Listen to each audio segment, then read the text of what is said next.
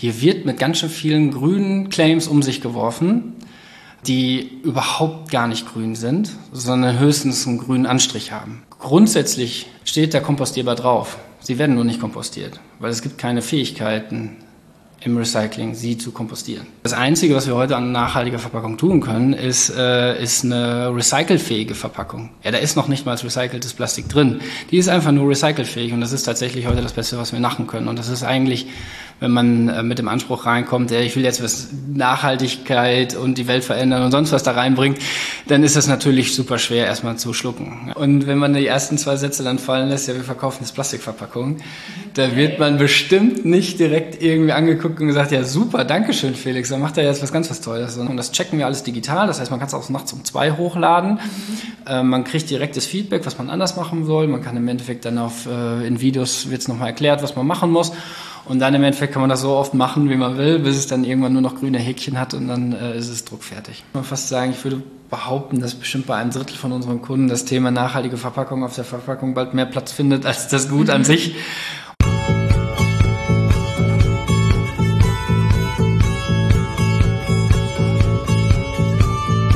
Hallöchen. Herzlich willkommen zur Episode 54 des Kaffeesahne-Podcast. Ihr Lieben, nachdem ich euch hier im Podcast schon viel von meinem Werbepartner Pakiro erzählt habe, haben wir heute zusammen die Gelegenheit, hinter die Kulissen des Verpackungsunternehmens zu schauen. Nachhaltige Verpackung war in unserer Gründungsphase eins meiner Herzensthemen. Darauf werden wir im Gespräch auch auf jeden Fall nochmal eingehen. Verpackung und Nachhaltigkeit scheinen sich nämlich auf den ersten Blick einmal auszuschließen. Und das ist genau das, worum es in meinem Gespräch mit Felix Bischopink von Pakiro geht. Wie kann eine Kaffeeverpackung unseren Ansprüchen gerecht werden und wo setzen wir die Priorität? Danke, dass ihr dafür alle schön bei Spotify abgestimmt habt. Ich bin allerdings etwas überrascht, dass die einzige Stimme für die Vollplastikverpackung von mir selbst kam. Naja, auch darauf gehen wir in dieser Folge auf jeden Fall ein. Ich wünsche euch viel Spaß und ich freue mich, euch dieses Wochenende in Frankfurt zu sehen. Da findet nämlich das Coffee Festival statt und besucht mich an meinem Giovanna Kaffeestand im Rösterrevier.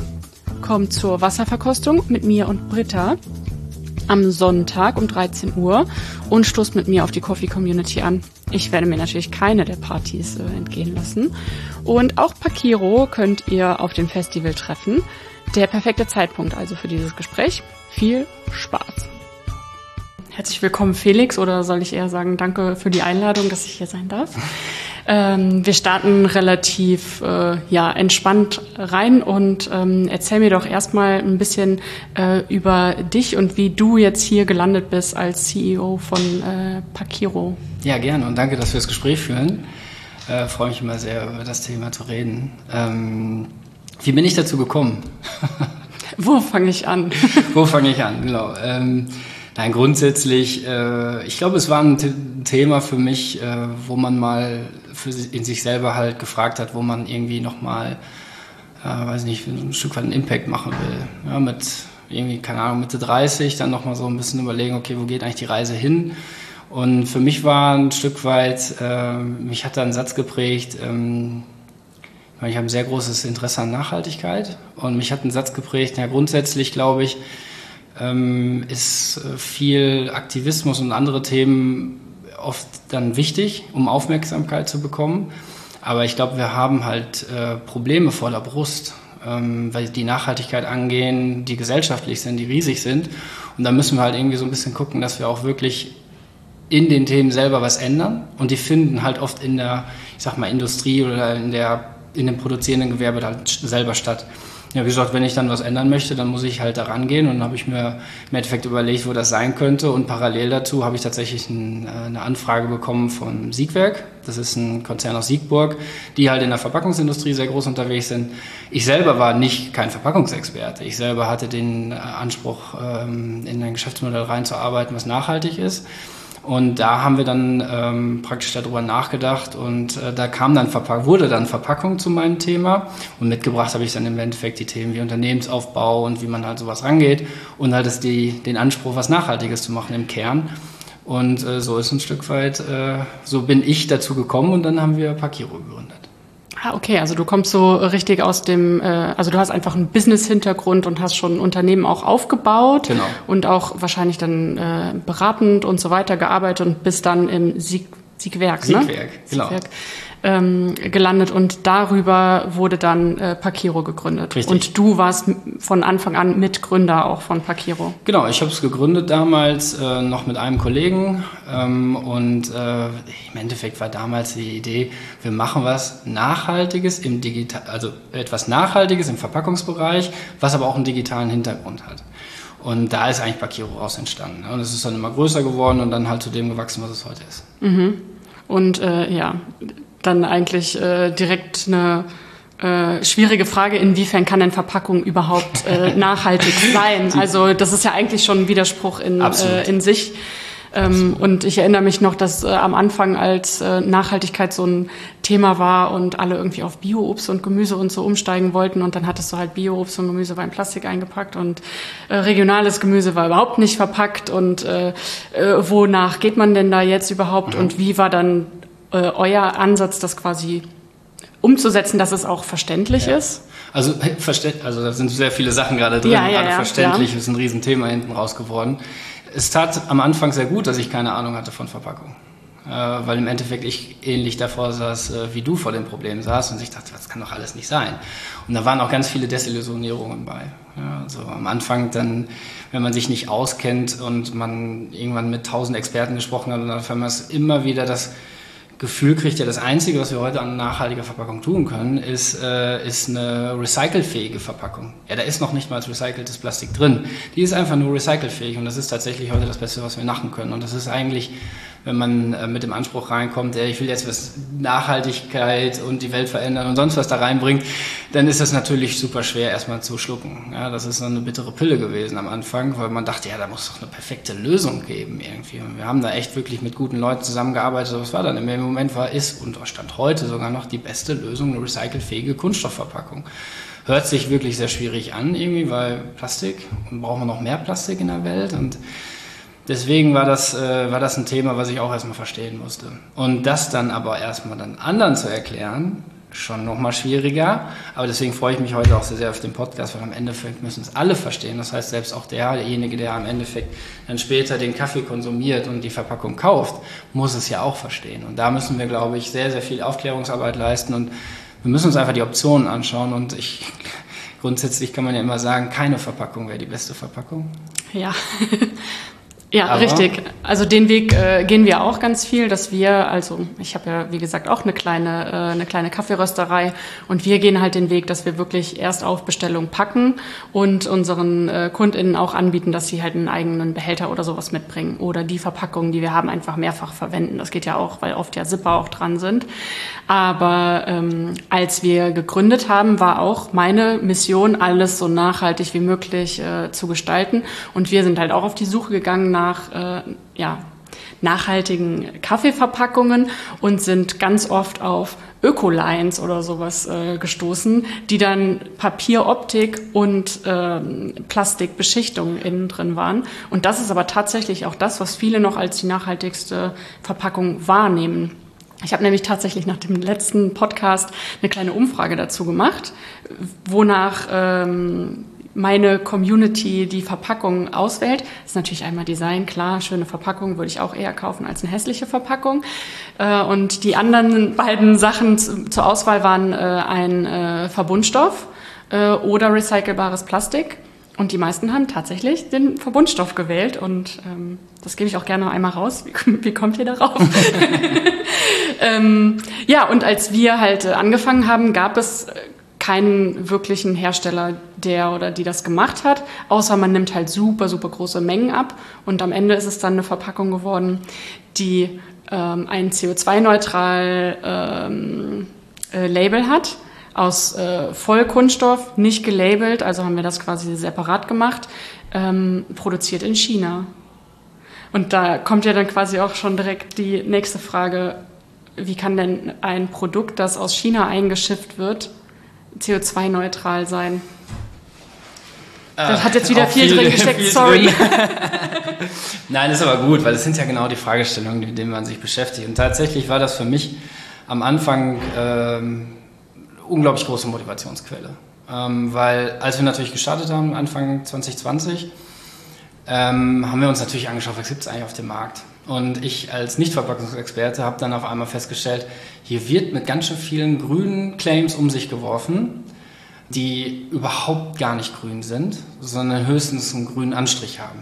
Ja, und äh, das war für mich eine extreme Triebfehler, weil man muss sich wirklich in das Thema reinbohren ein Stück weit, dann verstehen und dann hatten wir halt die Möglichkeiten, auch mit einem Siegwerk-Konzern im Rücken, dann überhaupt wirklich ernsthaft nachhaltige Lösungen zu schaffen und auf den Markt zu bringen. Und das war wirklich für mich äh, eine unglaublich große Motivationsschub, dann zu sagen, nee, wir machen keinen grünen Anstrich, sondern wir versuchen wirklich eine nachhaltige Alternative auf den Markt zu bringen. Und wir bewerten das auch nicht selber, sondern wir lassen das immer von externen bewerten. Ist das jetzt wirklich nachhaltig oder nicht? Und äh, um deine Frage bezüglich äh, ja, China und den anderen Themen, ja, das war natürlich das Zweite, was dann aufgefallen ist. Das Thema ist unglaublich komplex. Es hat so viele Komponenten, die man ein Stück weit beachten muss. Und ich glaube, wenn ich über eine nachhaltige Verpackung gerade spreche, dann meine ich ja im Endeffekt nur, wie ist sie materialtechnisch aufgebaut. Ja? Und dann heißt es im Endeffekt, sie ist recyclingfähig. Und da sind ganz, ganz viele Komponenten drin. By the way ist das auch der größte Triebfeder für, ähm, für, für die CO2-Bilanz. Also wenn sie recyclingfähig ist, hat man eine viel, viel bessere, wenn man wirklich eine professionelle CO2-Bewertung machen würde, hätte man die höchst höchste Rating, wenn sie recycelfähig ist. Noch besser wird das Rating irgendwann, wenn es recyceltes Material wäre, ist nur leider heute nicht möglich äh, aufgrund der gesetzlichen Lage. Ähm, und das sind halt so viele Themen, die man da irgendwie im Blick haben muss. Und deswegen haben wir auch gesagt, wir wollen nicht nur, sage ich mal, die Verpackung selber verkaufen, sondern wir wollen auch aufklären. Deswegen schreiben wir auch ganz viele Blogartikel. Deswegen versuchen wir mit den Kunden wirklich in den Diskurs zu gehen und immer sagen, wir bieten euch alle Optionen, ihr wählt, aber wir wollen euch vorher einmal aufgeklärt haben, sodass ihr danach eine qualifizierte Entscheidung treffen könnt. Und dafür habt ihr, äh, lasst ihr euch von außerhalb bewerten, habt aber äh, intern quasi ein Team, was hauptsächlich für Aufklärung zuständig ist oder wie würdest du das sagen? Ja, also genau. Erstmal machen wir das mit externen Instituten, die uns da halt bewerten und sind auch immer irgendwie am Zahn der Zeit, was da geht. Und es ist sogar von Land zu Land auch nochmal unterschiedlich, auch in der EU. Gott sei Dank ähm, treibt die EU gerade eine riesige Initiative, um das zu vereinheitlichen und auch wirklich, sag ich mal, alles zu verbieten, was grüner Anstrich ist. Also mhm. gerade kompostierbare Verpackung wird sehr schlecht wegkommen in Zukunft. Äh, da sieht die äh, derzeit die Zukunft sieht das nicht vor, einfach äh, weil es nicht in, ernsthaft nachhaltig ist, sondern weil es sich nur nachhaltig anhört. Und da sagt die EU gerade, wir werden nur Sachen ähm, teilweise sogar erlauben, aber auch sage ich mal, teilweise mit Steuern so versehen, dass es halt nicht attraktiv ist, die zu kaufen, sondern nur Sachen fördern, die wirklich nachhaltig sind. Und da arbeiten wir wirklich querbeet mit allem, was da gibt. Von NGOs über wirklich Instituten wie Fraunhofer Institut oder ähm, ähm, Made for Recycling Logo ähm, bis hin zu wirklich irgendwelchen Verpackungsexperten, die sich einfach mit dem Thema auskennen und dann einfach auch sagen können, was ist denn jetzt wirklich wahr. Und äh, da versuchen wir uns gut aufzustellen, um dann halt diese Lösung zu schaffen. Und danach geht es dann wirklich in die Kommunikation und das macht das Marketing-Team und bei uns das Sales-Team. Und die gehen halt dann stark in den Diskurs oder bereiten halt die ganze Kommunikation auf, so dass es vor allem auch verständlich ist, mhm. weil Verpackung ist so kompliziert, und wenn man es dann nicht ein Stück weit versucht, verständlich aufzubereiten, dann verliert man dann auch meistens irgendwie den, den, den Gesprächsteilnehmer. Ja. Warum würdest du denn sagen, dass ähm, recyclingfähige, nicht Recycling, kompostierbare Verpackungen äh, nicht funktionieren? Also, weil es gibt ja Verpackungen, die ein Logo haben, auf dem das draufsteht. Genau. Also, das ist grundsätzlich steht da kompostierbar drauf. Sie werden nur nicht kompostiert, weil es gibt keine Fähigkeiten im Recycling, sie zu kompostieren. Hm, also quasi die Strukturen, die da sind, die können das nicht. Äh genau. Also wir schaffen es nicht. Also kompostierbare Verpackungen können nicht, also werden nicht kompostiert. Sie könnten. Also Ganz rein nicht. theoretisch. Genau. Sie ja. könnten, aber sie werden es nicht. Mhm. Und das Problem ist, dadurch, dass es ähm, kompostierbare Verpackungen sind, im Endeffekt nur Plastik aus biobasierten Materialien. Mhm und äh, die werden trotzdem verbrannt. Und dann haben wir trotzdem Plastik in der Verbrennung. Das kann sogar an manchen Stellen Sinn ergeben, aber eine recyclingfähige Verpackung würde auch in der CO2-Bilanz und in allen anderen Themen immer besser wegkommen, weil sie halt ins Recycling eingespielt werden kann und eine kompostierbare Verpackung wird zu 99,9 Prozent auf jeden Fall verbrannt. Mhm, ja, ähm, ich habe gesehen, ihr habt aber auch einen ähm, Verbundstoff der quasi dann aber aus nachhaltigen Materialien besteht. Also ihr geht quasi so von zwei Seiten. Ja, ehrlich gesagt ist das ein Stück weit unsere Jugendsünde Und da ah, gehen ja? wir auch offen mit in den Diskurs und das ja. ist auch so. Ähm, äh, diese, dieser Verbundstoff, also im Endeffekt Papier, Plastik zusammengeklebt ist, ähm, das nutzen wir tatsächlich nur, weil wir so eine hohe Nachfrage nach genau nach diesen Verpackungen haben und haben das Beste getan, nämlich wir haben FSC-zertifiziertes Papier genommen. Ähm, aber trotzdem ist die nicht recyclingfähig. Das heißt, eine recyclingfähige Verpackung wäre immer nachhaltiger als dieses Verbundmaterial. Ja, okay. Weil das dachte ich mir auch und ich habe mich wirklich gefragt, warum machen die das denn? Ähm, okay, arbeiten wir dran. ähm, und äh, ich glaube, das war im Endeffekt für uns ein wichtiger Schritt, weil Papier ist sehr schwer eigentlich auch zu verarbeiten. Und wir wollen ja auch in die Richtung Papier gehen. Also wir haben im Endeffekt damals schon so überlegt, was machen wir denn? Das sind Schritte und die sind über Jahre hinweg. Und wir haben gesagt, okay, wir wollen ein Papier mit Plastikverbundstoff, der nicht recyclingfähig ist.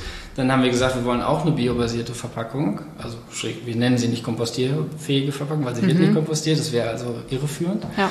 Deswegen nennen wir sie biobasiert.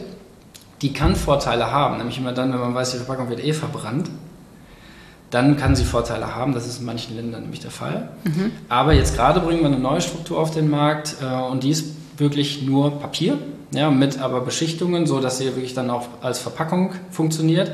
Die ist jedoch im Altpapier-Recycling fähig, was die anderen alle nicht sind. Mhm. Und dadurch, dass sie im Altpapier-Recycling ist, haben wir da auch wieder einen Recyclingstrom und deswegen arbeiten wir so, so langsam in die Papierwelt rein und da sind wir auch gerade relativ alleine auf dem Markt, die äh, solche Lösungen anbieten. Ja, da würde man ja jetzt dann sagen, ja, für Kaffee macht das vielleicht nicht so viel Sinn wegen der Haltbarkeit und man braucht ja das Aromaventil und idealerweise auch noch ein äh, Zipper. Das wären ja, die wären dann wahrscheinlich mit den Papierverpackungen nicht möglich. Genau, also die gehen mit den Papierverpackungen, wo Plastik drin ist, weil so ein Ventil mhm. und Zipper, die sind halt immer aus Plastik.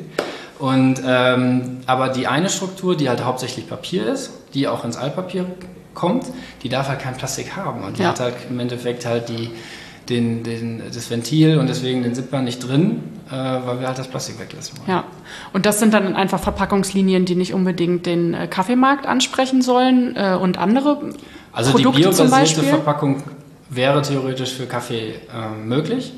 Wir haben jetzt allerdings zwei Jahre daran gearbeitet, so einer biobasierten Verpackung auch mit unserem Mutterschiff, mit dem Siegwerk zusammen dass die auch eine Sauerstoffbarriere hat. Weil tatsächlich heute haben wir keine kompostierbare oder biobasierte Verpackung auf dem Markt gesehen, die eine Sauerstoffbarriere mitbringt. Und mhm. eine Verpackung ohne Sauerstoffbarriere für Kaffee ist keine gute Idee. Und deswegen haben wir gesagt, wir bringen die auch nicht auf den Markt, sondern erst jetzt, wahrscheinlich gegen Ende des Jahres, werden wir halt diese biobasierte Verpackung auch mit Sauerstoffbarriere haben und dann macht die auch Sinn für Kaffee. Und die Sauerstoffbarriere, wie, also, wie kann ich mir die vorstellen? Also, Kannst du mir das genau erklären? Gerne. Also im Endeffekt eine, zum Beispiel auch, ich fange mal mit der recyclingfähigen äh, Kunststoffverpackung an. Mhm. Grundsätzlich, also ein, nur eine Plastiksorte zu haben als Verpackung ist nicht schwer. Das Problem ist nur, warum nutzt man eigentlich unterschiedliche Plastiksorten? Weil jeder eigentlich eine Funktion mitbringt, jedes Plastik. Und es gibt halt PET, PP, PE etc. Und ähm, die, die klebt man halt zusammen und dann hat man eine Sauerstoffbarriere, man kann es gut siegeln und so weiter. Und ähm, deswegen diese Monostruktur aus einem Plastik zu schaffen, das war so schwer, weil wir im Endeffekt nur eine Plastiksorte, aber sie musste alle Barrierefähigkeiten mitbringen. Mhm. So, und diese Barrierefähigkeiten sind in der Regel vor Sauerstoff, Feuchtigkeit, oft auch eine UV-Barriere. Und das schützt halt das, also das Gute, in dem Fall Kaffee da drin, vor genau diesen Einflüssen. Mhm. Ja, weil so ein Plastik, das ist nicht einfach dicht, sondern da migriert tatsächlich Sauerstoff oder, oder Wasserdampf durch das Plastik durch oder durch das Papier, was auch immer. Und das muss man verhindern. Und da schafft man es wirklich, deswegen ist Verpackung so kompliziert. Man muss in diese Verpackung genau diese Barriere reinarbeiten. Ach, okay. Also quasi schon auch nochmal versiegeln. Genau, also man, man, man packt im Endeffekt ein Barriereteil mit in diese Verpackung rein und äh, die schützt dann im Endeffekt genau vor diesen, vor Sauerstoff zum Beispiel, also bei Kaffee ist es ganz wichtig fürs Aroma. Dann, wenn das Sauerstoff praktisch reinkommt, dann muss man sich vorstellen wie so ein Brotkasten. Wenn man sein Brot offen hinlegt, äh, dann wird es trocken. Das hat null Sauerstoffbarriere. Wenn man es aber in den Brotkasten legt, dann hat es eine relativ gute Sauerstoffbarriere und dann wird es nicht trocken. Mhm. Und das richtet halt Sauerstoff an. Und dasselbe passiert aber mit, mit, äh, mit Kaffee, wo auch viele ätherische Öle drin sind. Und da ist halt Sauerstoff, aber auch Feuchtigkeit äh, überhaupt nicht gut, wenn das äh, damit in Kontakt kommt. Und äh, deswegen, wenn man die Bohne frisch halten will, dann muss man sie auch vor diesen, vor diesen Einflüssen schützen. Ja, also ähm, ich bin manchmal so ein bisschen, ja, wie soll ich sagen? Also äh, ich finde, Kaffeeverpackung wird manchmal ein bisschen zu mh, mm, sensibel äh, vielleicht gedacht. Ist natürlich aber auch eher aus meiner Sicht, dass ich halt sehe, der Kaffee wird bei mir im Laden äh, verpackt, direkt verkauft und dann geht er zu den Leuten nach Hause. Ich hätte zum Beispiel voll Interesse auch an einer Papierverpackung für genau diesen Zweck, weil die Leute nehmen den ja mit nach Hause und machen den dann direkt wieder auf. Und dann sind halt diese ganzen Faktoren ziemlich egal. Aber die äh, Ventile, Zipper und so weiter ergeben halt Sinn, wenn es ähm, ja länger in der Verpackung auch gelagert wird oder auch in den Supermarkt gehen soll oder so. Ja, ähm, mein Gedanke dazu. ja, absolut. Ich, ich, ich, ich, glaube, was, was wir uns ein Stück weit auf die Fahne geschrieben haben, ist ja gar nicht so sehr, dass wir die ähm, äh, dass, dass, dass wir jetzt perfekt sind oder so, sondern wir versuchen einfach die besten Lösungen, die man als Verpackung gerade auf den Markt bringen kann, auf den Markt zu bringen. Ja. Und dann versuchen wir es zu erklären und dann versuchen wir irgendwie auch ein Stück weit mit jedem eine Lösung zu finden, genau wie mit so einem Anwendungsfall, wo dann halt irgendetwas Sinn machen kann. Aber grundsätzlich, das ist so ein Stück weit unser Anspruch, haben wir eigentlich die nachhaltigsten Verpackungsoptionen alle im Angebot bei uns. Ja, und ähm, warum geht ihr hauptsächlich auf, ähm, also das ist jetzt so mein Eindruck, dass ihr schon eher kleinere Unternehmen ansprecht als größere.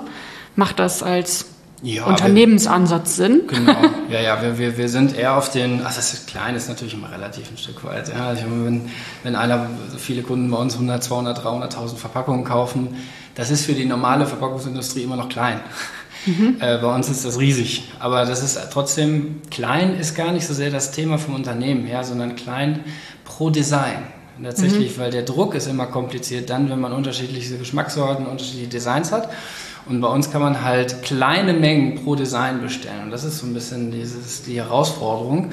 Und wenn man dann diese kleinen Mengen pro Design bestellt, dann kann man sich auch zehn unterschiedlichste Geschmackssorten oder White-Label-Kunden, bei uns teilweise unterschiedlichste Kunden mit unterschiedlichsten Geschmackssorten dann aber praktisch in eine Bestellung packen. Mhm. Und dann ist, sind die einzelnen Bestellungen pro Design sind sehr klein, in der Summe sind sie dann aber recht groß. Und da sind wir im Endeffekt aber im kompletten Querstich der Kaffeeindustrie unterwegs. Von groß bis klein. Was wir nicht tun, sind jetzt äh, irgendwo, wenn, wenn einem großen Retailer irgendeine Kaffeemarke gelistet ist und die dann irgendwie millionenfach verkauft wird, das ist nicht unser, unser, unser Ansatz, da, da äh, auch wettbewerbsfähig zu sein. Ah, okay, also ihr habt auch nach oben quasi eine Grenze, dass ihr ja, nach oben macht es im Endeffekt so, man braucht halt spezielle Maschinen dafür. Das ist ein ganz anderer Markt, da sind wir gar nicht unterwegs. Wir sind wirklich in diesen kleinteiligen stärker unterwegs, aber wir haben auch viele größere Röstereien, ähm, die machen zum Beispiel entweder White-Label-Ansätze, die brauchen auch ein sehr flexibles Modell, die sind auch wieder bei uns richtig. Mhm. Oder andere größere Restaurants haben so Special Roasts, die sie dann halt in kleineren Mengen nur machen, die sind auch wieder richtig bei uns und diese kleineren Mengen sind, gehen dann trotzdem dann auf den so einen sechsstelligen Bereich pro, äh, pro Design rein und dann ist es natürlich für uns auch wieder äh, auch spannend in dem Bereich unterwegs zu sein, aber wenn einer bei uns einfach sagt, ich will nur 500 Verpackungen haben, ist er bei uns auch richtig. Ja, also aus meiner Perspektive sind 500 Verpackungen schon relativ viel, äh, aber dann doch ja relativ schnell erreichbar, doch. Ja. Also. Und das sehen wir halt auch. Also ich glaube, das ist eine Menge, mit der man gut starten kann. Und ähm, die, die baut sich dann so ein bisschen sukzessive ab. Und ähm, man kann ja bei uns auch relativ flexibel, man muss ja nicht irgendwie zwei Monate vorausdenken, sondern kann da ja relativ äh, spontan dann auch wieder nachbestellen. Ja, ähm, wo du das dann jetzt gerade schon so ansprichst, also wie lange würde das ungefähr so dauern? Weil ihr geht auch viel auf äh, Individualität, also das hat er ja jetzt schon drin gesteckt, dass man quasi insgesamt vielleicht eine große Menge abnimmt, dass man das aber sehr gut stückeln kann. Mhm. Ähm, da fängt es dann quasi bei 500 Stück an. Mhm. Ähm, und wie ist da genau der, der Prozess? Also ihr habt so einen coolen... Ähm, äh, Designer auf eurer Webseite, den ich natürlich auch schon ausprobiert habe, ähm, wo man sich das halt alles so angucken kann. Ähm, aber wenn ich jetzt auf eure Seite komme, das zum allerersten Mal ausprobiere, äh, wie lange dauert das dann in der Regel, bis ich die Verpackung wirklich in den Händen halte? Das Interessante, was wir gelernt haben, was da oft die am meisten Zeit dauert, ist tatsächlich gar nicht die Verpackungsproduktion, sondern die Designerstellung. Mhm. Ja, sehe ich auch als größte Hürde. ähm, und dann gibt es sogar noch einen zweiten Schritt. Wenn man dann das Design hat, muss es dann das Design auch noch produktionsfertig sein. Das heißt, man muss immer noch so ein paar äh, Dinge bedenken, um so ein Design dann halt auch druckfertig zu machen. Und diese beiden Schritte zusammen sind oft länger als die Produktionszeit selber. Aber ab da, wo das Design Produktionslied äh, fertig vorliegt, äh, dauert es bei uns in der Regel so vier bis sechs Wochen. Ja, ja das geht ja voll. Ja. Ähm, und seid ihr dann mit involviert in den Designprozess oder geht das eher so, ja, ihr habt da jetzt äh, online diese Plattform, wo man das machen kann und äh, ihr nehmt dann nur noch die Druckdaten ab oder seid ihr wirklich auch mit Tipps für Gestaltung oder so mit, äh, ja. mit dabei? Ähm, da halten wir uns raus. Ganz bewusst. Ähm, manchmal würde ich es gerne, weil es einfach auch total Spaß macht, in diesem Kreativprozess mit ja. drin zu sein, auch gerade am Anfang mit Gründern, die dann sagen, hey, ich will gerade gründen, ich habe meine, ich habe schon ein Logo und äh, ich brauche jetzt nur noch das Design und ich denke, nur noch ich würde das so Design. gerne helfen. Aber das ist natürlich ein Kreativprozess und der, der kann, ähm, der ist sehr individuell, auch wie der abläuft oder wie aufwendig der sein soll. Und da haben wir ganz bewusst gesagt, das ist eher das, was praktisch beim bei unseren Kunden dann direkt passiert, äh, mit ihren Designern, ähm, die dann halt wirklich das Design entwerfen. Wo wir unterstützen, ist das Design druckfertig zu machen. Tatsächlich ist das eine eigene Disziplin, äh, nennt sich äh, Druckvorstufe oder Prepress. Und mhm. das haben wir tatsächlich digital gelöst. Ja, weil das war im Endeffekt, muss tatsächlich auf der Kreativprozess im Anschluss muss nochmal das Druck fertig machen. Mhm. Und da haben wir irgendwann gesagt, wir, wir drucken derzeit über 1000 ähm, Druckbilder pro Monat. Wenn die alle druckfertig gemacht werden sollen von einem Menschen, dann äh, werden wir das nicht hinkriegen oder äh, viel zu viel Arbeit, die da reinfließen würde. Und deswegen haben wir uns ein Jahr lang Zeit genommen, wirklich genau diesen Druckvorstufenprozess zu digitalisieren. Das heißt, man lädt bei uns eigentlich nur das Artwork hoch ähm, und dann kriegt man das direkte Feedback, was muss man noch technisch an dem Artwork ändern. Also wir geben mhm. kein grafisches Feedback oder so, mhm. Sondern wir sagen nur im Endeffekt, okay, CMYK muss berücksichtigt sein, hier die Schriften, die müssen Outline sein, solche Sachen. Und das checken wir alles digital, das heißt, man kann es auch nachts um zwei hochladen. Mhm. Ähm, man kriegt direktes Feedback, was man anders machen soll. Man kann im Endeffekt dann auf, äh, in Videos wird es nochmal erklärt, was man machen muss. Und dann im Endeffekt kann man das so oft machen, wie man will, bis es dann irgendwann nur noch grüne Häkchen hat und dann äh, ist es druckfertig. Okay, ja, cool. Hm. Ja, also wir denken ja auch darüber nach, äh, ein Rebranding zu machen und äh, ich freue mich auch schon sehr auf den, äh, auf den Prozess. Würde äh, mir aber schon auch vorstellen, dass äh, das Design zwar super viel Spaß macht, aber auch einfach sehr, sehr ja, kompliziert wird. Ja, weil ja, ein Logo haben wir, jetzt brauchen wir nur noch das Design, so würde ich das nicht sagen. Aber wir prämieren auch einmal im Monat äh, die Designs und ich habe, wir haben tatsächlich eine so eine äh, Gruppe auch bei uns, wo wir, wo wir jeden Monat die Designs äh, uns hin und her schicken, weil wir so tolle Sachen bei uns sehen. Da ist so viel Kreativität, die bei uns äh, dann durchläuft. Äh, ist schon klasse, was man immer sieht. Ich meine, hier, ist, äh, ja, ja, du ja, siehst jetzt gerade um mich herum die Bilder mit den Designs und äh, da passiert echt Tolles und man kann da auch echt, äh, sag ich mal, auch so reinarbeiten, dass man halt auch heraussticht und das, das finden, finden wir auch immer ganz cool. Ja, ja, ich freue mich schon auf äh, unseren Prozess da in die Richtung auf jeden Fall. Wir hatten das eben kurz äh, angeschnitten, äh, die Lieferketten dass ich halt quasi bei anderen Herstellern auch ein bisschen skeptisch bin, wie die halt CO2-neutral sein können. Und ihr bezieht aber hauptsächlich oder ausschließlich ähm, aus wir machen nur Europa. Nur Europa. Nur Europa. Ähm, tatsächlich sind, nutzen wir Fähigkeiten, auch um diese kleinen Stückmengen und vor allem auch diese Blockbodenbeutel, die so besonders für Kaffee sich eignen, ist sehr kompliziert zu fertigen. Und da setzen wir auf unterschiedlichste äh, Fähigkeiten auch, um das machen zu können. Und die sind alle in Europa. Da haben wir Gott sei Dank halt, wie gesagt, mit unserem Konzern im Hintergrund, dem Siegwerk, alle Möglichkeiten, da europaweit auch ähm, uns, uns umzuschauen, dass, wo, wie, wie kriegen wir das hin. Und wir versuchen da die Lieferketten so kurz wie möglich zu halten. Ähm, und Europa ist da wirklich dankbar. Also äh, wir selber haben bestimmt auch alle schon mal die Erfahrung gemacht, wie es ist dann, wenn ich aus China was bestelle. Man hat dann im Endeffekt Herausforderungen über die Lieferzeit, weil im Regel alles mit dem Schiff kommt. Mhm. Und da kommen ja im Endeffekt äh, die Verzögerungen dann her über den Transportweg. Und das haben wir halt gar nicht. Und das war aber auch immer, seitdem wir Pakio gegründet haben, immer eine Maßraute. Wir bleiben immer in Europa und nichts außerhalb.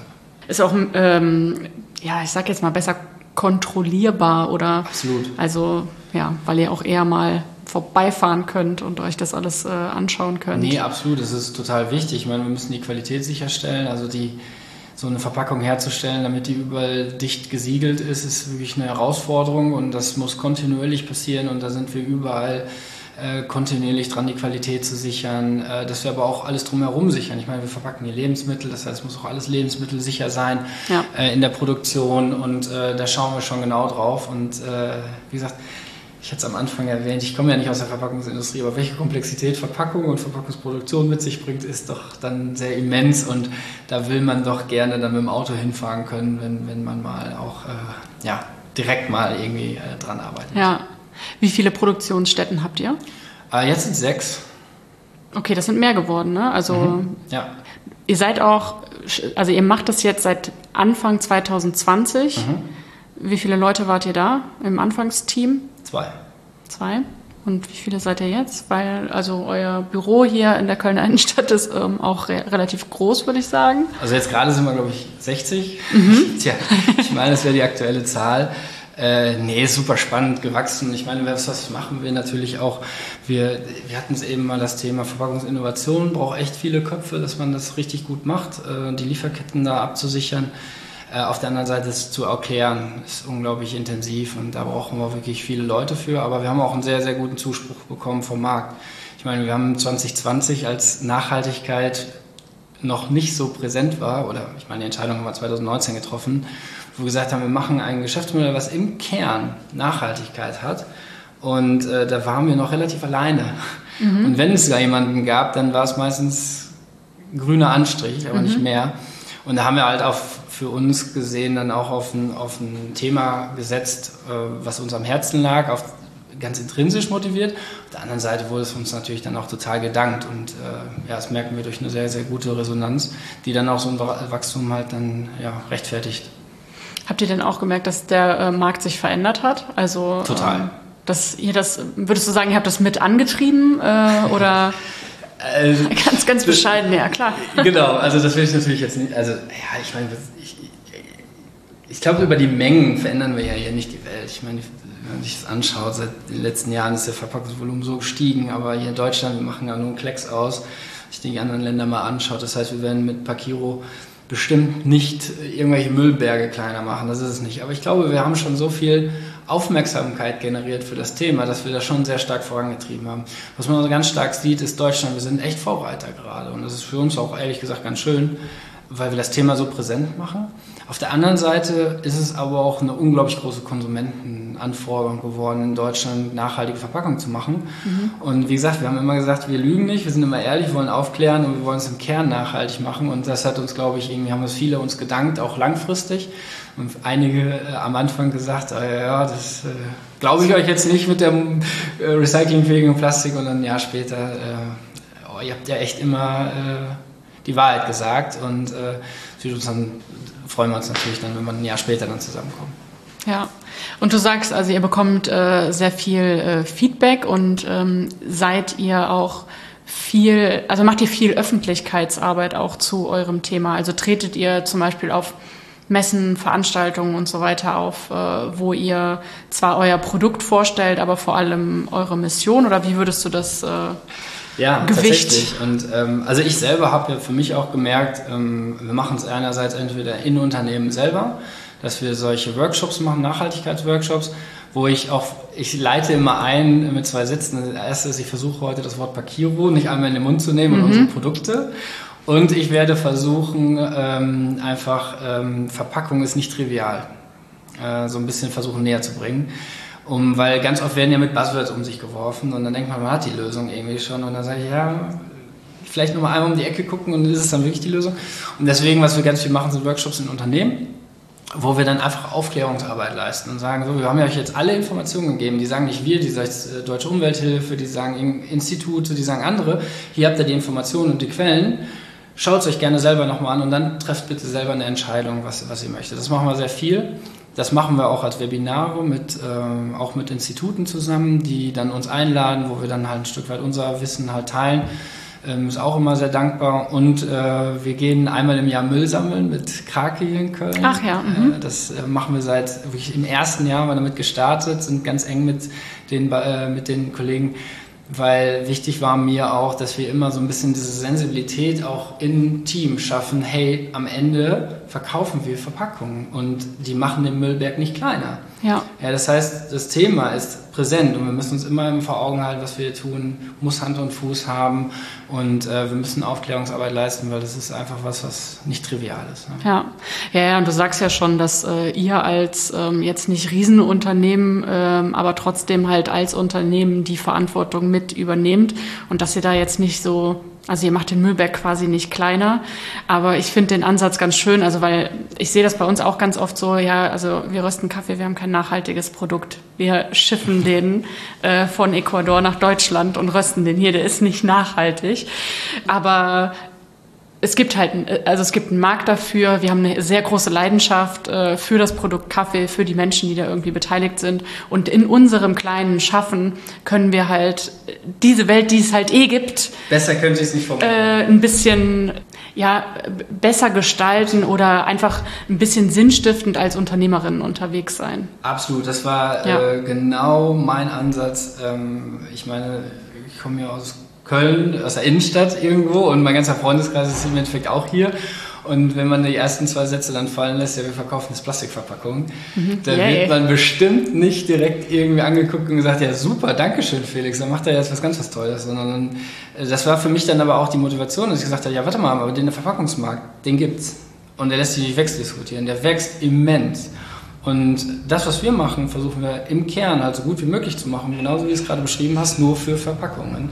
Und ähm, ich glaube, damit ist man auch auf dem richtigen Weg, weil ich glaube, wir tendieren auch sehr stark in der öffentlichen Diskussion sehr schnell dazu, alles perfekt direkt haben zu müssen. Und alles andere ist nicht gut. Aber, und das ist halt auch bei so, hatte ich eben mit Papier beschrieben, das sind Schritte, die man ein Stück weit gehen muss. Und so ein Entwicklungsprojekt von der Verpackung dauert auch gerne mal ein Jahr. Und äh, da aber die Schritte gehen, aber ein klares Ziel vor Augen zu haben, diese Industrie ein Stück weit besser zu machen, ist, glaube ich, äh, genau wie du es gerade beschrieben hast, der richtige Ansatz für Unternehmer. Ja, also einfach aus dem Unternehmen raus, ja. in dem Kleinen, wie man es halt kann, ein bisschen gestalten. Und das Beste zu machen, was halt geht. Ja. Davor muss man sich halt ehrlich dann äh, den, muss man sich halt stellen. Tut man das oder tut man das nicht? Und ich glaube, da bin ich für uns, was die Verpackungslösung angeht, eigentlich ziemlich sicher, dass wir das tun. Ja, also würdest du sagen, deine Idee von 2019 ist aufgegangen, dass du ähm, deinen Willen, irgendwie was Nachhaltigeres zu gestalten, äh, dass du dem jetzt nachgekommen bist? Also, dass, äh, dass du da auf einem guten Weg für dich und deine Idee da auch bist? Ja, also, wie gesagt, ich hatte es eben gesagt, wirklich der Zuspruch von vom, von unseren Kunden und vom Markt äh, war so immens gut, dass wir einfach auch selber total dran glauben, das Richtige zu tun. Und auf der anderen Seite kriegen wir sehr viel Zuspruch halt auch, wie gesagt, von auch von so Leuten wie Krake oder von wirklich Instituten und von Leuten, die sich wirklich auskennen, die sagen, das, was ihr da macht, das hat echt Hand und Fuß. Und ihr seid immer ehrlich. Ja, Krake, ne? Äh, Kölner rein, Aufräumen, Kommando. Kommando. Genau. Das war's, ne? Krake. Ja, ja, genau. Ja. Ist großartig. Ja. ja. Sehr schön, dass ihr da, dass ihr da mit Die haben auch jetzt seid. eine Müllplattform in den Rhein gesetzt, äh, wo der Rhein durchfließt und der Müll aufgesammelt wird. Und äh, da bin ich ganz froh, da waren wir der allererste, nee, nicht der erste, ich glaube der zweite Sponsor von dem Ganzen. Und äh, freue mich total jedes Mal, wenn ich über die Zoobrücke fahre und ich Freunde im Auto habe, sage ich, mal da unten, das haben wir mit möglich gemacht. Über die Zoobrücke? Also genau, da kann man das sehen? Links, wenn man aus Köln rausfährt, links unten an der okay, Zoobrücke. Ja, und, muss mal gucken. Äh, richtig, richtig coole Geschichte. Ja, voll. Also die machen sehr, sehr viel, auch äh, bei uns in Kalkräumen, die immer mal wieder Und auch, äh, auf vielleicht Krake, was ich cool finde, und das ist auch ein Stück, was Pakiro dann, glaube ich, manchmal macht, ist, ähm, Krake wird jetzt den Rhein nicht sauber machen. Aber die Aufmerksamkeit zu erzeugen, hey, man kann was tun, äh, wir setzen uns ein und wir lassen uns jetzt nicht einfach an uns vorbeigehen, sondern wir, wir, wir versuchen eine Veränderung herbeizuführen. Wir werden es nicht alleine schaffen, wir tragen unseren Teil schon mal vor, finde ich total cool. Und äh, das, das ist, versuchen wir für den Verpackungsmarkt auch. Ja, ähm, und damit haben wir dann quasi eigentlich so die ähm, verschiedenen Verantwortungen äh, einmal so auf den Tisch gebracht. Also, dass die Gesellschaft quasi mit äh, verantwortlich ist oder jeder einzeln und wir als Unternehmer, Unternehmerinnen. Aber äh, noch viel einfacher wäre es ja natürlich, wenn das auch ein bisschen gesetzlich geregelt wäre. Oder wie, äh, wie siehst du das? Oh, das ist so ein Wunderpunkt. Ja. also, ich kann es ehrlich gesagt, ich glaube, an der einen oder anderen Stelle, glaube ich, haben wir die Thematik doch an vielen Stellen. Ich glaube, wenn wir uns äh, äh, das Tierleid anschauen äh, aufgrund des Fleischkonsums, wenn wir uns andere Sachen anschauen, wo man sich das oft einfach von der auch anschaut und sagt, warum wird sowas, warum ist sowas erlaubt? Ja? Und ich glaube, dasselbe Thema ist in der Verpackung äh, auch sehr stark, wo ich ganz oft einfach mich frage, ja, okay, man muss es ja nicht direkt alles verbieten, ja, weil man muss sich auch überlegen, dass große Produktionsanlagen etc., die brauchen ja eine gewisse Zeit, um sich umzustellen. Aber da eine, eine, eine in der Politik eine klare äh, Zielvorstellung zu haben, wo man hin will und dann auch ganz klar Leute zu belohnen, die das Richtige tun, das fände ich, schon, fänd ich schon toll. Interessanterweise ist die Bundesregierung da gerade nicht so äh, progressiv unterwegs, was ich mir gewünscht hätte bei der grünen Beteiligung, aber egal. Ja. ähm, wer sehr, sehr progressiv gerade unterwegs ist, die EU. Mhm. Also ich, die, es ist unfassbar, wie massiv der Wandel sein wird, den die EU gerade herbeiführt durch die neue PPWR, heißt die, Packaging and Packaging Waste Regulation. Mhm.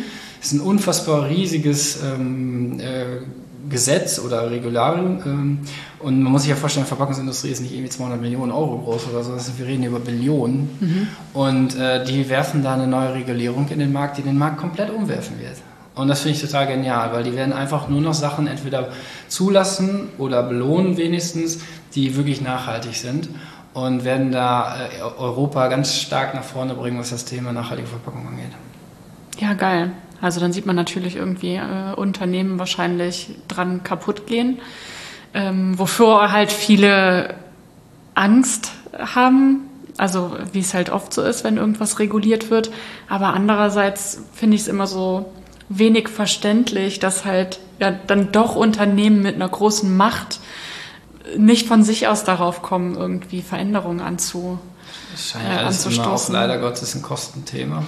Ja. Wir haben, als wir damals gestartet sind, äh, allein die Materialkosten waren unfassbar hoch, äh, als wir gestartet sind. Und jeder Fachmann hat zu uns einfach gesagt, das könnt ihr einfach nicht machen, das geht nicht. Mhm. Und wir waren tatsächlich auch 2020 die ersten, die eine recyclingfähige Monostruktur auf dem Markt hatten, als, ähm, als äh, so ein Beutel oder Pouch. Ähm, und der Grund war, weil wir tatsächlich jeder zu uns gesagt hat, das ist viel zu teuer in der Herstellung. Mhm. Und wir haben gesagt, ja, ist halt so. Dann sag mir eine bessere Lösung. Ja. Und dann äh, haben wir es einfach gemacht und wurden Gott sei Dank dann vom Markt belohnt. Ähm, ihr gebt den, die höheren Kosten aber natürlich auch weiter in eurem Preis. Ja, wir kalkulieren natürlich so, dass wir da äh, auch, sage ich mal, von leben können. Aber grundsätzlich ist das die, also was Pakiro ausmacht, ist gar nicht so sehr die Kosten des einzelnen Auftrags, sondern wir versuchen halt im Endeffekt das so klug zu produzieren, dass wir halt die Kosten so niedrig wie möglich halten. Aber die Materialkosten kann man leider nicht geringer machen so schnell, weil die sind einfach da pro Stück. Mhm. Und da war halt so ein Sockel schon direkt am Anfang drin. Äh, ja, da mussten wir schon ordentlich einen Schluck Mut äh, mitbringen, um das äh, überhaupt auf den Markt zu bringen und das haben wir dann gemacht. Ja. Ja, also das war jetzt so für uns am Anfang auf jeden Fall auch äh, mit ein Aspekt, äh, der uns dann erstmal in eine andere Richtung äh, äh, geschoben hat. Aber andererseits bin ich halt auch immer der Meinung, dass halt die, die unsere Produkte konsumieren, ähm, grundsätzlich ja ein Verständnis oder einen bewussten Konsum anstreben. Und dann sollten die meisten halt auch in der Lage sein zu verstehen, dass damit halt auch höhere Kosten äh, einhergehen. Und damit dann halt auch die Verpackung. Ja, und dann kann man halt. Aber auch. Ja. Das haben wir schon beobachtet. Also das war eigentlich Tag 1 so. Ähm, ich weiß noch, wir haben damals ganz viele Interviews geführt und wir haben, ich glaube, so 130 Te äh, Telefonate geführt und haben nachgefragt, so, würdet ihr das denn dann machen, wenn es teurer ist? So, wir wussten ja schon ungefähr, wo wir rauskommen müssen dann. Ja, ja, klar, ne, würden wir machen und das äh, dankt uns auch der Kunde und das würden wir auch eingehen. Und da haben wir viele auch mit Unternehmern gesprochen, die dann einfach gesagt haben, ich will das. Und das fand mhm. ich total cool und das hat uns am Anfang dann auch den Mut gegeben, weil wir natürlich ich meine, es gibt ja einen Grund, warum es die viele andere nicht gemacht haben vorher, und das waren halt die Kosten. Und ja. wir haben gesagt, nee, wir trauen uns das und wir denken, das wird vom Kunden auch belohnt und dann haben wir, es gemacht und Gott sei Dank recht bald. Sehr schön. Seid ihr denn in ähm, regem Kontakt mit vielen eurer äh, Kunden oder ist das, also kann man das so ein bisschen also unsere Kundschaft ist halt wie unsere Community, sage ich jetzt mal. Ihr arbeitet natürlich in einem sehr viel größeren Rahmen, aber würdest du schon äh, sagen, dass ihr zu vielen engen Kontakt haltet? Total. Weil wir sind halt auch so ein elementarer Bestandteil deren Geschäfts.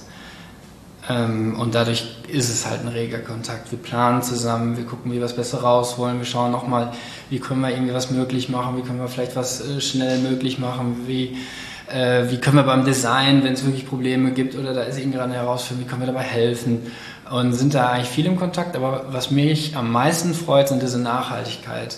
Workshops, wo wir dann wirklich entweder hier, also wir hatten jetzt gerade noch einen großen Kölner Kaffeeröster hier, ähm, letzte, ja, vorletzte Woche, und äh, haben hier äh, tatsächlich dann mit denen gemeinsam uns einfach das Thema mal angeschaut. Was bedeutet nachhaltige Verpackung? Wir fahren mit denen gemeinsam zu Sortieranlagen, um wirklich mal zu sagen, hey, so funktioniert Recycling und das ist die Infrastruktur und guckt mal, was passiert und deswegen macht ihr das Richtige. Und das, was mich dann immer total freut, ist, wenn dann wirklich man hinterher rausgeht äh, und äh, man wird einfach angeschaut und sagt, gut, dass wir das mit euch gemacht haben, jetzt habe ich es verstanden und finde es richtig gut. Ja, ja ich meine, also wenn man es halt richtig macht, dann kann man es ja auch richtig für sich nutzen. Ne? Also es ist ja auch gar nicht so dumm, einfach äh, Sachen richtig zu machen. Und wir stehen erst noch am Anfang. Also ähm, wir merken halt auch so stark, dass, äh, also wenn man sich Designs anschaut von uns, dann muss man fast sagen, ich würde behaupten, dass bestimmt bei einem Drittel von unseren Kunden das Thema nachhaltige Verpackung auf der Verpackung bald mehr Platz findet als das Gut mhm. an sich. Und das finde ich aber klasse. Ich glaube, kennt man doch noch als die Milchtüten in den USA irgendwann, da wurden doch auch immer irgendwelche Stories und sonst irgendwas mhm. drauf gedruckt. Und äh, finde ich total cool, dass man das Thema Nachhaltigkeit auch kommuniziert über die Verpackung. Ja. Und dann kann man das ja immer noch mal weiterführend machen äh, über Social Media oder auf der Website oder so. Aber das nutzen viele unserer Kunden noch sehr arg und das freut uns immer sehr. Und die fragen uns dann immer, ist das so richtig, wie wir das jetzt geschrieben ja. haben? Und da helfen wir dann auch immer, weil das ist echt kompliziert, da die richtigen Wörter dann auch wieder zu nutzen. Ja, ja, ja, voll. Also, weil es ist ein total komplexes Thema. Und ich glaube, wenn man in so ein Thema so ein bisschen einsteigt, dann ähm, ja, wird es halt, wird's halt immer größer. Und ich meine, bei Kaffee ist das ja genauso. Es fragst du halt, was hast du, was hast du für einen Kaffee? Ja, wir haben Vollautomaten. Wenn dann nicht mehr kommt, weißt du, okay, alles klar. äh. Ich mich manchmal fast schon freuen, wenn man das Thema überhaupt, es ist ja, man muss ja immer, die Verpackung an sich ist ja nicht per se nachhaltig, sondern eine Verpackung ist ja immer nur dann nachhaltig, wenn sie auch zu dem Recycling-Infrastruktur in dem jeweiligen Land passt. Das ist wie so ein Puzzlestück, die müssen halt mhm. halt zusammen ineinander packen, passen. Und da muss aber ganz viel passieren. Da muss der Konsument das äh, in die richtige Mülltonne schmeißen. Das Recyclingunternehmen muss es dann richtig nutzen. Aus dem Rezyklat, also dem Recyclingplastik, muss auch wieder was werden. Ganz viele Sachen ineinander greifen. Und ich finde, da muss einfach noch viel, viel mehr Aufklärung passieren. Aber wie gesagt, ich glaube, da, dass die EU da mit, diesem neue, mit der neuen Regulierung genau, gehen voll in diese Richtung. Und da stehen auch alle NGOs gerade hinter, die mir zumindest bekannt sind. Und äh, da wird, glaube ich, sehr viel Aufklärung kommen, weil es dann aber auch standardisiert ist und einfacher zu verstehen ist. Mhm. Ja, weil oft sind Regulierungen ja einfach nur Verkomplizierung äh, ja. gefühlt. Ja. Ähm, wie hast du Zahlen dazu, wie viel ähm, Plastik wirklich recycelt wird? Ja, also das, das Ding ist, Recycling muss man so ein bisschen abstufen. Und es gibt halt einmal, wird halt Plastik oder man kann ja mal ungefähr sagen, was passiert eigentlich mit so, einem, mit so einer Verpackung, die in der Mülltonne landet. Ja. Entweder, dann nimmt man Landfill, du bist Müllkippe. Mhm. Im schlimmsten Fall mehr. Ganz schlimm. Passiert aber leider noch viel zu viel. Auch mit deutschem Müll leider, den wir irgendwo hinschicken, wo wir echt nicht wissen, was mit dem passiert. Dann mhm. kommt auf irgendeine Müllhalde. Äh, das ist aber, das wird immer, immer weniger. Also da ist auch jeder dran, dass das nicht mehr passiert, weil das auch wirklich kompletter Nonsens ist.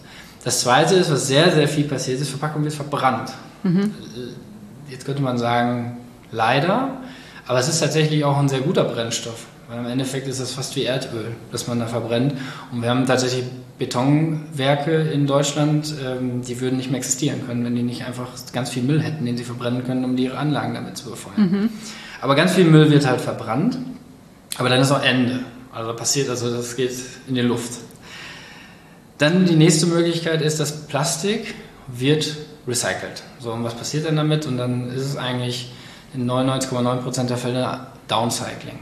Und das heißt, dass aus diesem Plastik etwas anderes wird. Und da wird halt ähm, Parkbänke raus, Blumentöpfe, alles mögliche, Säcke, Müllbeutel und und und. Und das Problem ist daran, recyceltes Plastik hat per se in den fast allen Fällen keine Lebensmittelzulassung. Mhm. Das heißt, wir können aus dem Recycled-Plastik nicht viel machen. So, und dann gibt es noch Plastik, das wirklich dann auch wieder zu einer Lebensmittelverpackung wird. Und das ist nur leider nur über chemisches Recycling möglich. Es gibt kein anderes Verfahren. Und dann braucht man sich die CO2-Bilanz nicht mehr angucken, weil chemisches Recycling ist unfassbar energieintensiv und deswegen hat man dadurch dann wieder ein Plastik, was man zu einer Lebensmittelverpackung machen kann, was eigentlich das Ziel sein sollte an der Circular Economy, an der Kreislaufwirtschaft. Nur blöderweise ist das chemische Recycling so energieintensiv, dass es eigentlich auch keine gute Idee ist. Heißt also, wenn ich mein Fleischersatzprodukt äh, aus einer recycelten äh, Verpackung kaufe, dass äh, das eigentlich keine gute CO2-Bilanz hat, obwohl es das eigentlich... Weil es PET ist. Okay. Wir Deutschen, wir haben etwas ganz Tolles geschaffen. Das ist uns leider oft gar nicht so bewusst. Lidl hat es versucht, mit der Informationskampagne mal bewusst zu machen, aber wir haben etwas geschaffen, was es nirgendwo anders auf der Welt gibt. Und das ist das PET-Recycling. Das heißt, unsere Flaschen, die wir in den Automaten schmeißen beim Supermarkt, mhm. das ist ein geschlossener Kreislauf, wo das ganze Plastik, was da recycelt wird, diese PET-Flaschen, wieder zur Lebensmittelverpackung werden können. Ach, okay, aber das funktioniert wirklich nur mit diesem PET in Flaschenform. Wenn ich die PET-Flasche in den gelben Sack werfe, wird es den Weg nicht mehr finden. Also es ist wirklich ein geschlossenes System. Das haben wir mit ganz viel Druck irgendwie geschafft, hier in Deutschland aufzubauen. Heute fast undenkbar. Aber wir sind damit einfach weltweit komplett alleine und haben es eigentlich bewiesen, dass es geht.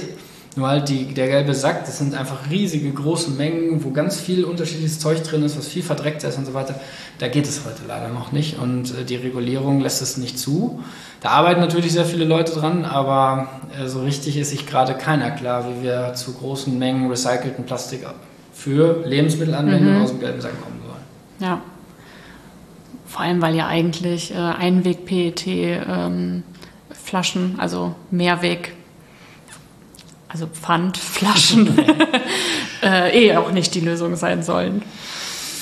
Ja, äh, Glas ist tatsächlich auf den CO2-Bilanz dann leider schlechter. Mhm, bei und, Gewicht und lange Wege. Genau, also hier aus Kölner, Gerolsteiner, ist eigentlich eine gute Idee aus Glasflaschen, weil es keinen weiten Weg hat. Aber wenn man sich irgendwo am Schweizer Bergsee oder so schicken lässt in einer Glasflasche, ist es dann leider nicht so gut. Und ich hab, war echt verdutzt, ich wusste das auch nicht, aber wir haben mal so eine CO2-Bilanz erstellen lassen. Mhm. Und diese, diese Transportwege sind immens. Und dieses Gewicht, was da aufsummiert wird, man muss sich einen LKW vorstellen, ja, und in jeder Flasche sind ja trotzdem nur so 57 Milliliter. Ähm, das, was sich da aufwiegt, um diese Menge Wasser in Glas zu transportieren und das dadurch an CO2 verursacht wird, also ich konnte meinen Augen nicht trauen, als ich die Zahlen gesehen habe. Es war wirklich, ja. wirklich erstaunlich. Ja, wir arbeiten mit äh, einem Wein-Startup zusammen, die ähm, Wein in Pfandflaschen verkaufen.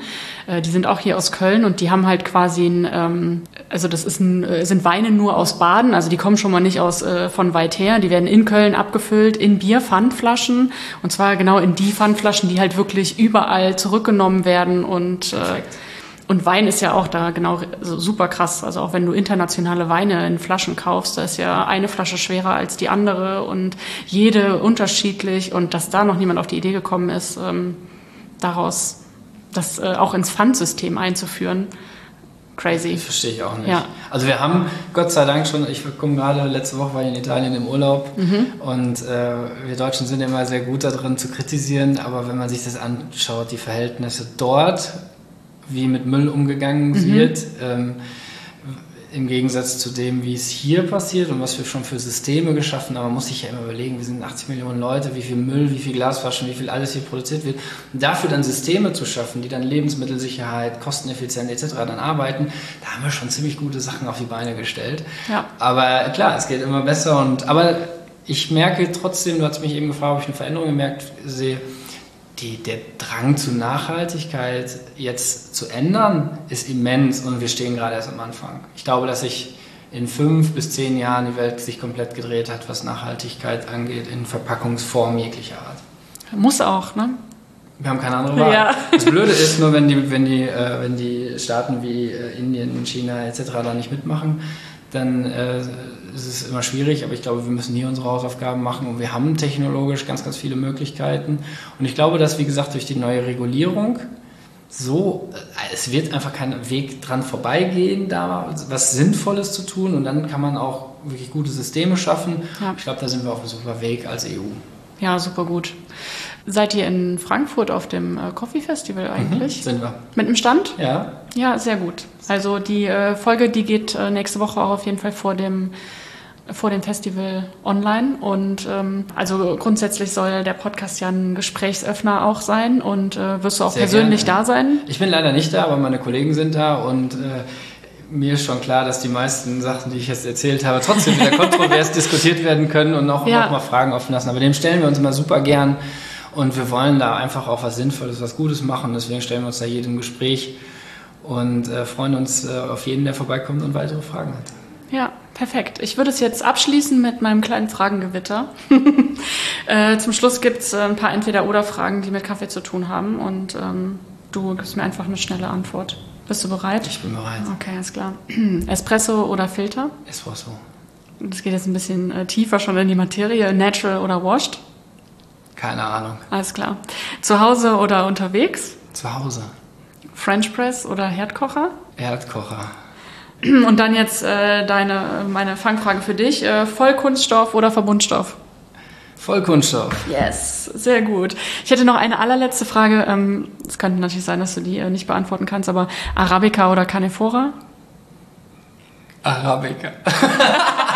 Äh, okay, du bist herzlich auf den Kaffee bei mir Ja, eingeladen. Ist ich nicht gerade so sagen. super weit Ich, weg äh, und dann erkläre ich dir das. Ich habe auch wahrscheinlich genauso lange, genauso viele Fragen über Kaffee wie du gerade zur Verpackung. Ja. Und äh, ja, sehr gern. Ähm, ja, vielen, vielen Dank für den Einblick. Ähm, ich glaube, es sind noch super viele Sachen offen, aber wie das halt so ist, ähm, es ist ein Gesprächsöffner und äh, ich glaube, du hast ein ganz gutes Bild geben können, äh, was ihr so macht, was euch antreibt vor allem. Und ähm, ja, danke, dass ich hier sein durfte. Sehr und gern. Äh, Danke. dass du hier warst. ja, damit würde ich sagen, tschüss. Tschüss.